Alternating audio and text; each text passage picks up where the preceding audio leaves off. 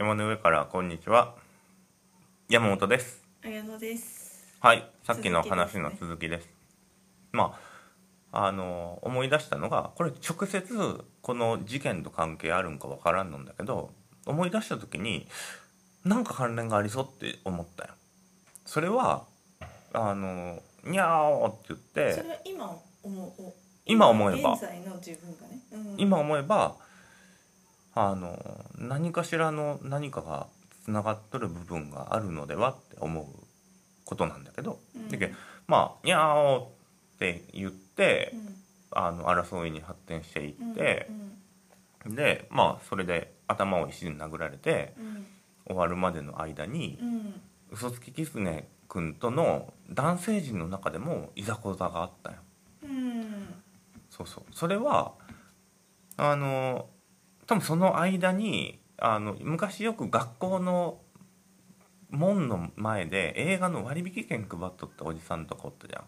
うんなんかそういう人いたかもしれないね。そうそう。でおそのね嘘つきキツネ君はそれを大量に集めてうん。あの年下の子供にそれを売るっていうビジネスを始めたんよ うん。そうそうそうそう まあなんて言うんやろ。うほんで多分あのそそのことでなんかねあんまりこうなんて面白くないおなんて言うんだろうなこれ。なんかねそのことがあのその他のあのちびっこ5人4人か。うん。のなんかこいつちょっと違うかもみたいな感じのうん不信感がそれそれによって醸し出されたんよ。うん。なんか。うんで家に行ってそれについての話し合いみたいなのとかも行われたんよね。うん。多分あの弟が多分買わされたとかなんか多分そういう話だと思うんだけど そんなに大した金額ではないんだけど 何しょんやみたいな。なんかダフ屋まがいのこう、うん。ことをはじ始めてう、ん。で家行ったら映画のチケットめちゃ持ったんよ。そ の割引券を。ほんで結局その日はなんか「ごめんごめんかった」みたいな感じでなんかその割引券みたいなのをちょっとこれじゃあごごめんの印にみたいな感じでなんかみんな多分もらってうやむやになりながらなんかちゃうなみたいな。うん。うんなんか落ち着かんぞこの感じみたいなのをみんなで抱えながら、じゃあねみたいな感うん。じでそれから多分何日か経った時にあの構想はその血血が流れて終わることになるんだけど、だからその一連の流れっていうのがなんていうんだろうね。なんでこんなそんなことが起こって止まらずになんか途中でこうこそれまでそんなこともやったことないそんなビジネスを始めるような人ではないよ多分。うん。でそれがそういう風なものを始めでも結局そこで本人もそれで血が流れっていう、うん。この一連の流れがねうん。なんかそれまでのそのハイツのその有機的なこの動きの中ではすごい異質なんよ、急にそんな風になるっていうことがね、いやこれ何なんじゃろうなって思いよって。う、ん。でまあみんなが多分ちょっとずつ狂っとったっていうことだと思う。まあ、狂ってたっていうか、まあ、成長の一つもあるだろうしね。でも成長の一つもあるんだけどもうそこまで後戻りできんみたいな状態になるっていうのは、みんなが多分多分どっかおかしいんよ。だって私もそれで長期化したことによってなんかもうこれしんどいでもどうやって終わらしいかわからんっていう、うん。そういうそういう集団のなんていうんだろうまあ言ったら8人ぐらいがそれに関わっとったわけだけ。うん。でその人たちがこう醸し出すこうそれぞれのなんていうんだろうね空気みたいなのでもう後も後戻りができないってことはまあうん。うん。ねもう明確だったわけ。うん。うん、事件まあ終わるにはまあそれ相応のものがあって終わることになるんだけどでこれ多分ね考えてみるとねこれまあほんまにこう今いつ起こった出来事とかかも分かってないんだけど、うん。これねなんかその変な感じでなんかその時特有のそのおかしな空気っていうのが何なんかなって考えて理由が分からんのんだけど一個もしこれなんじゃないのかみたいななのに突き当たったよ。うん。うん、あの多分ね年齢的にあの多分ねあのひなんて言うんだろう。阪神大震災があったりオウムの事件あったじゃん、多分その辺な気もするんよ、うん。うんそうそう。で子供たちは多分特にそういうニュースについてすごく触れることっていうのはまあ我が家はそんなにないかったよね、そういう社会的なことっていうのもテレビがっつり見てなんかああそういうことが起こったんだなぐらいで特にこう何て言うんだろう。ねそれに対して影響を受けるっていうのもないんだけどでも多分どっかで両親たちのなんかちょっとピリッとした空気だったりとかうん。そんなんがあのなんて言うんだろうね。例えばその「ミャーオ」って言われてバチンってなったりっていうのってやっぱりどっかのこうこれまでだってそういう人はないからね、うん。うん、でそこの家でもしかしたらすごいなんか家が切迫した空気みたいになっとってでまあそういう風な事態になったとかってなんかこのせこのこの推理っていうか、まあ、合ってるかどうかわからんだけどそのぐらい考えてないとちょっと説明がつかんような。うんただちょっと話をあれすると私はマンション8組くらいのなんかすごい左翼マンションみたいなところで生まれ育ってまああのもうコーポラティブハウスだからみんなこのみんなで設計し多分建物もみんなで考えるし家はみんなそれぞれ全然違う家。もう間取りも全然違うしみたいな、うん。色も全然違うしみたいなお家。うん。で8組だけの家で育ってきてうん。同じぐらいの年齢の子がいっぱいいるわけよ。うん。だいたい私より上の子56歳上の子から4歳ぐらい下の子まで。私はちょっと下の方だったんだけどうんなんかでもだんだんこうすっごいいっぱい遊ん一緒に遊んでたのがだんだん距離がすごいできていくっていうのを感覚っていうのをすごく覚えてんだよね。うんある時もうすっごい毎日本当に泥団子バーって投げ飛ばしてすっごい親親大人に怒られて、もう水で自分たちで洗いみたいな感じで水流しまくってたらまた怒られてみたいな。うんもう砂場とかもうガーって掘ってなんか化石がなんかこう何か発掘できるかもしれないと思ってずっと掘ってたりとか。うんもうそういうのを毎日毎日かな。やってた時もあった。毎日なのか分かんないけど、まあ、とにかく一緒に遊んでたんだけどいつも。でもだんだんこのなんかこう男女が違うとかうんこのなんか意識するものが変わってきて全く話せなくなったんだよね。うんなんかねうんそれって年齢的にすごく覚えている、まあ、そこまで血玉臭いことっていうのはななかったけどうんなんかあのーでもあなんかこういう感じでずっと進んでいくわけじゃないんだなって。うん。うーん。だけどまあそうだよね。うん。でまたなんかなんていうの今回はここの場所で遊ぶ場所とかもその時々の成長によってハイズの中でここで遊んだりとかっていう場所とかなんかいろんなメンバーとかいろんなものがぐるんぐるん変わっていくじゃんね。うーんまあすねなんかうちは小さかったからそこまでではなかったけどでもうんまあうん。その中でもいろいろあったような気がする。うん、ん。そうなんよ。まあ不思議な話。不思議。な話なのかな。不思議っていうよりもなんていうんだろうね。何だったんだろうなみたいな話ではあるんだけど、年齢的なものとか不思議な話つながりで言うな。らうちのそのマンションの話なんだけどうなんか屋上があるのね。で、まあ、そこそこどれぐらいなんだろう。20畳ぐらいあるのかな、そんな狭くはない感じの屋上なの。で飛行機がさ空港に降りていくのとかが空降りるとこまで見えるみたいな位置でうんなんかその屋上がなんかなんだなんか不思議な形してて斜めになってるような。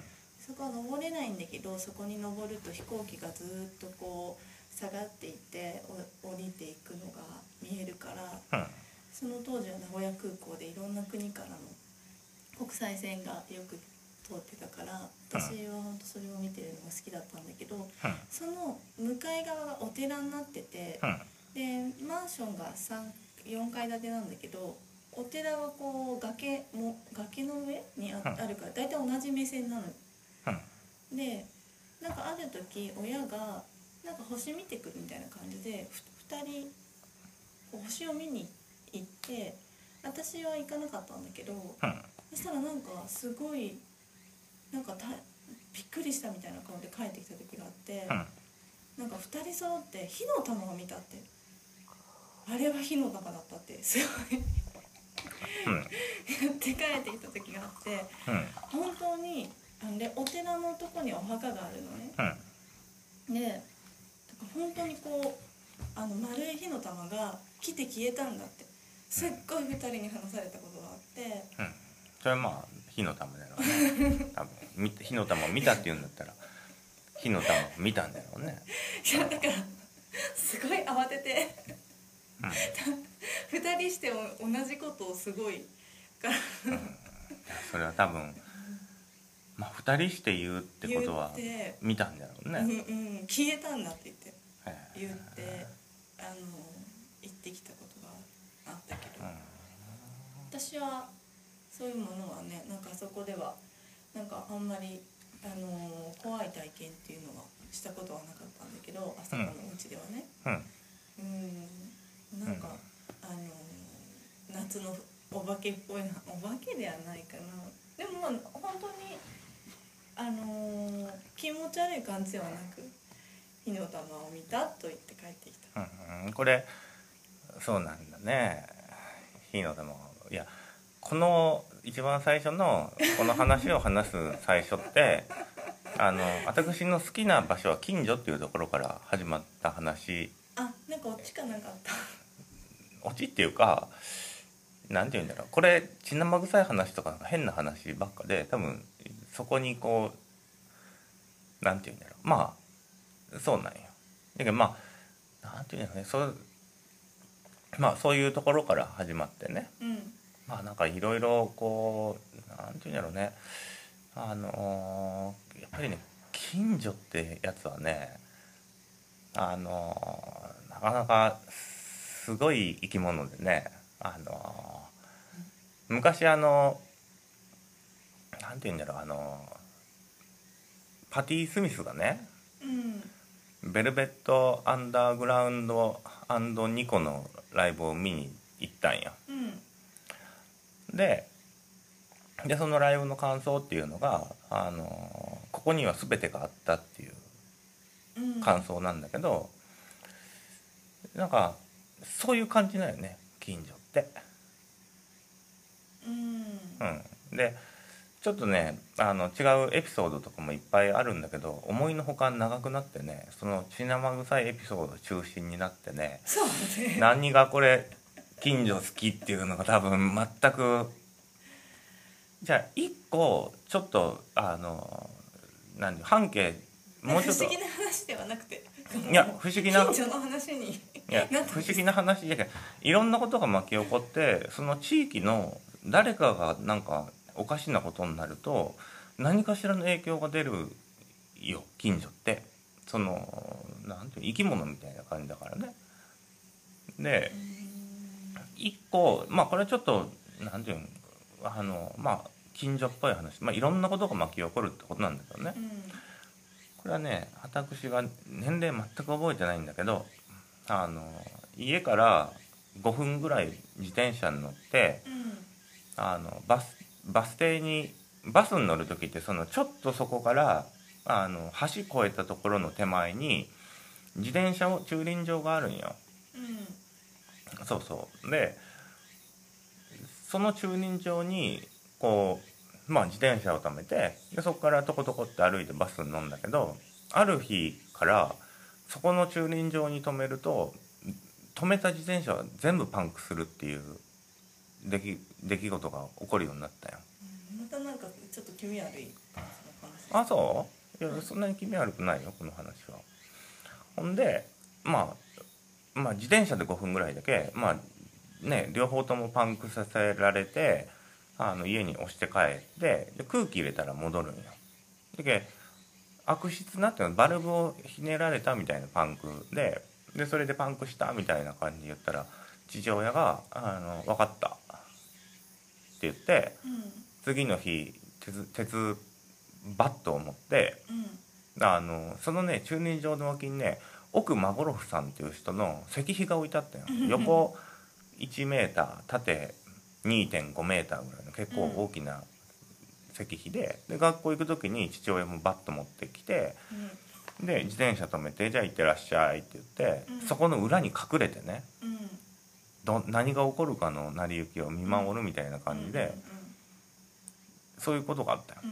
うんで私としてはこう「いや今日はなん来んなよ」って「パンクさせに来たら大変な目に遭うぞ」って思って あの学校に行くんよね。うんでこれなんで大変な目に遭うかっていうとあのあの私がこう大学生ぐらいの時かな父親になんとなく「父さんって今ぐらいの年齢の時にこう何しょったん?」みたいなことを聞いたんよね。うんそしたらまああのさらりと「いやまあ米兵と喧嘩しよったわ」みたいなことを言う父親なんよね。うん実際多分そういうストリートファイト的なことをすごい楽しんどった 感じの人やけでしょうね構なんていうんだろうね、まあ、鉄バット鉄そのバットを持ってそこにおってこれはなんかもう大変なことにならんにゃいいなみたいな思い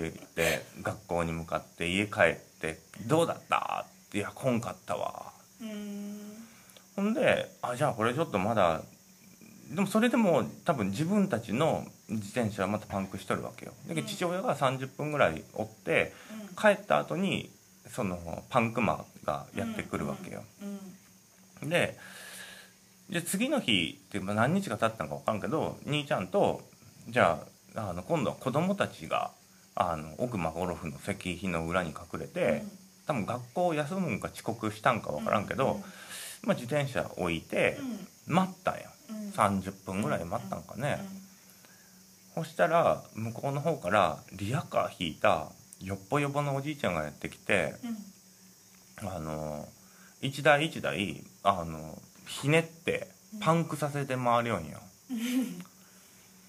これ来たみたいな来たぞみたいな。